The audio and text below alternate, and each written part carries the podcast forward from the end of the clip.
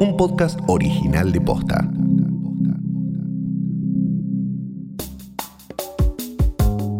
El aislamiento produce efectos sobre nuestra salud mental y es normal sentir miedo, ansiedad o angustia a la hora de retomar la vida cotidiana.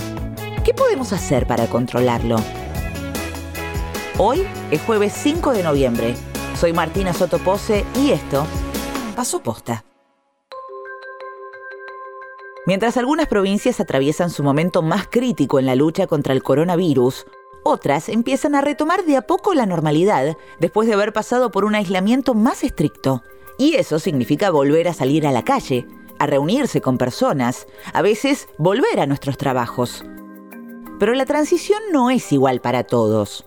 Algunas personas están teniendo problemas para volver al ruedo. Yo era una persona que salía todos los fines de semana, salía a comer los días de semana con amigues, realmente salía mucho. La cuarentena hizo que pusieran una pausa a todo esto. Nada, la verdad es que no siento la necesidad física de ver a mis amigos los fines de semana juntarme con amigos era como mi cable a tierra, mi escape y eso se cortó durante muchísimos meses y la realidad es que nunca fui muy amigo de, de las relaciones virtuales, entonces me costó mucho acostumbrarme a mantener un vínculo virtual, contestar WhatsApp, contestar los audios, hacer videollamadas, tratar de armar eventos por videollamadas, fue lo que más costó. Pasé mi cumpleaños, cumpleaños de mi pareja, nuestro aniversario, todo en cuarentena y de hecho nació un sobrino hace unos meses y no lo pude conocer, pero mm, prefiero esto y seguir manteniendo la distancia antes que ponernos en riesgo. El Instituto Fleni, junto al de Fisiología, Biología Molecular y Neurociencias del CONICET y la UBA, realizó un estudio para determinar el impacto psicológico de la cuarentena en nuestra población. Participaron más de 5.000 personas de diferentes edades, niveles socioeconómicos y de educación. El resultado arrojó que entre el 70 y el 80% de las personas encuestadas presenta nerviosismo, irritación, tristeza, miedo o alteraciones del sueño. El 50% reconoció sentir miedo a lugares concurridos, a viajar, sensación de bloqueo hacia el resto de las personas y problemas de memoria. A mí lo que me generó la cuarentena es un poco de ansiedad a salir a la calle, a salir y ver gente. Obviamente lo relaciona y tiene completamente sentido con que yo vivo sola, soy de las personas que, que estuvo mucho tiempo encerrada, sumado a que por una gripe pensaron que era coronavirus en julio y me hicieron el hisopado, que fue horrible y me dio negativo, pero por precaución me dejaron en cuarentena sola. Y claro, después salir de esa, después de esa situación y de que yo tampoco sentía la necesidad de ver gente, salir a la calle me genera un poco de ansiedad.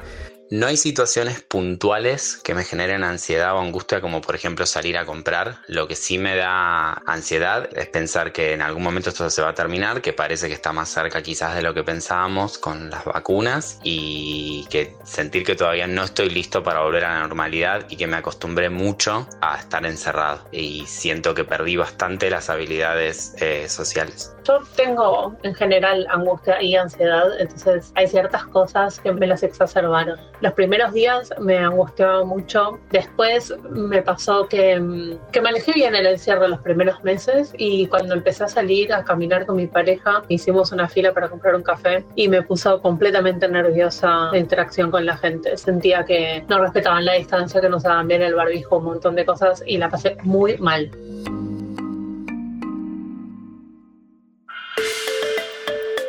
Ahora, la opinión de los profesionales. ¿Cómo afecta el aislamiento a nuestra salud mental?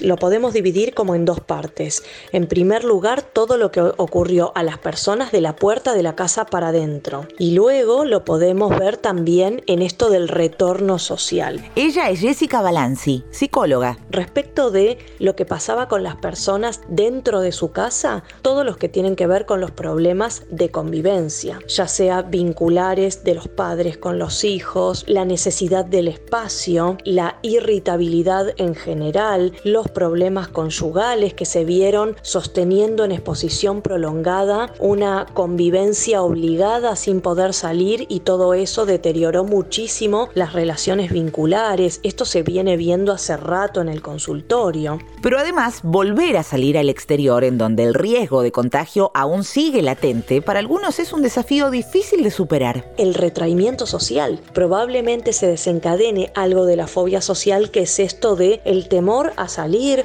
a socializar, este nerviosismo, esta dificultad para dormir. Hay un montón de consecuencias que se van viendo, no solo a nivel de consultorio, sino en el fenómeno de, de reinsertarte socialmente obviamente que va a ser difícil y vamos a necesitar que sea con determinada paulatinidad para volver a la normalidad. Estudios anteriores encontraron niveles significativos de malestar, ira, desesperanza, depresión, miedo al contagio y ansiedad en personas que transitaban cuarentenas breves como la del SARS en 2003 así como de prepo nos tuvimos que acomodar a una situación de aislamiento en donde también adaptamos nuestra casa para hacer home office, ahora tenemos que adaptar la vida que fuimos llevando y armando en casi un año de estar encerrados a volver a adaptarla en el afuera, ¿no?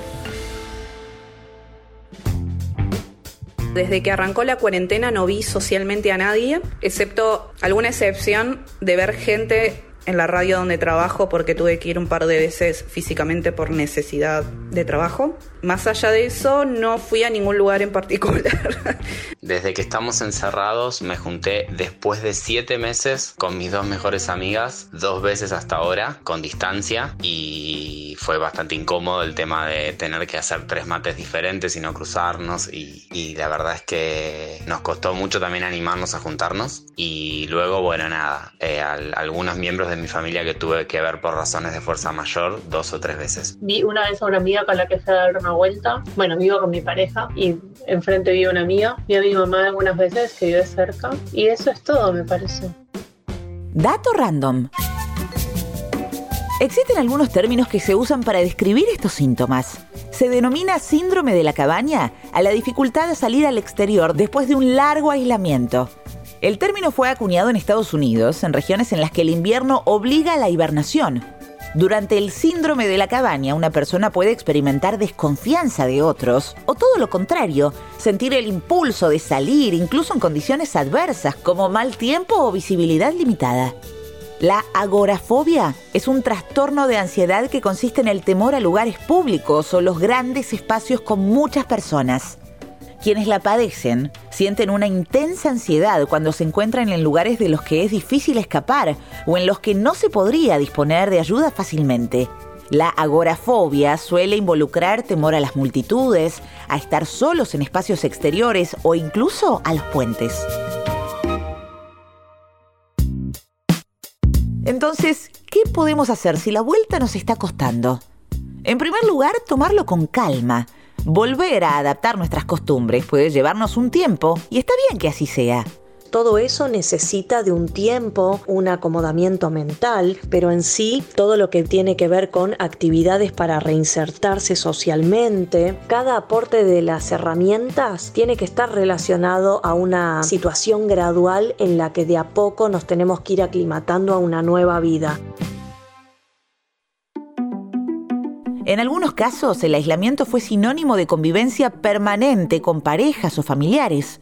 Esto puede ser un factor importante en nuestro ánimo. En primer lugar, el registro de la convivencia. Hay que tener registro de poder convivir, respetar el espacio del otro, no invadir el, espacio del otro y también poder pedir el respeto del espacio propio, de estar un poco solos también, de guardar algo de la intimidad que tanto se necesita. Todo esto uno necesita un espacio personal y también necesita momentos para compartir pero no todos los momentos. Está bueno respetar los espacios. Y sobre todo, cuidar la salud mental. Y para esto, además de programar una consulta con un profesional que pueda ayudarnos en el camino si lo sentimos necesario, sirve llevar un registro de lo que nos pasa, lo que nos molesta, lo que nos da miedo, lo que nos saca de eje Identificar el problema es el primer paso antes de resolverlo. El registro emocional. Las emociones están a flor de piel. Hay días que te levantás y sale un sol radiante y te levantás con toda la onda y querés hacer actividad física y un montón de cosas copadas. Y al otro día o al cabo de un par de horas te pasa de que tenés un bajón total. Hay que tener eh, conciencia de que estas situaciones pasan. No toda situación en la que uno se siente bajoneado y deprimido es una depresión o un trastorno depresivo y que así como te sentís tan bajón en algún momento, quizás en un periodo de horas estás con una emoción absolutamente diferente. O sea, simplemente tener registro de que por efecto del aislamiento esto puede suceder.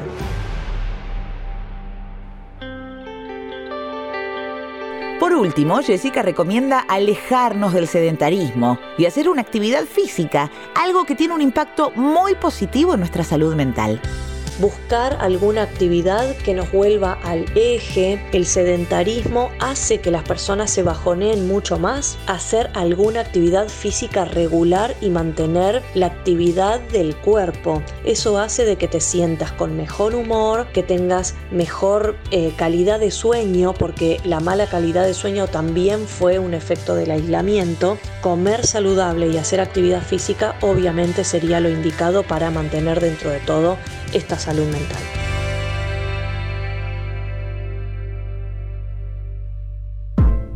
Esto pasó Posta es una producción original de Posta. Escuchanos de lunes a viernes al final del día en Spotify, Apple Podcast, Google Podcast, Deezer y en todas las apps de podcast. Si te gustó este episodio, compartilo con alguien a quien creas que le puede interesar. Y si nos escuchás en Apple Podcast, te invitamos a que nos dejes una reseña.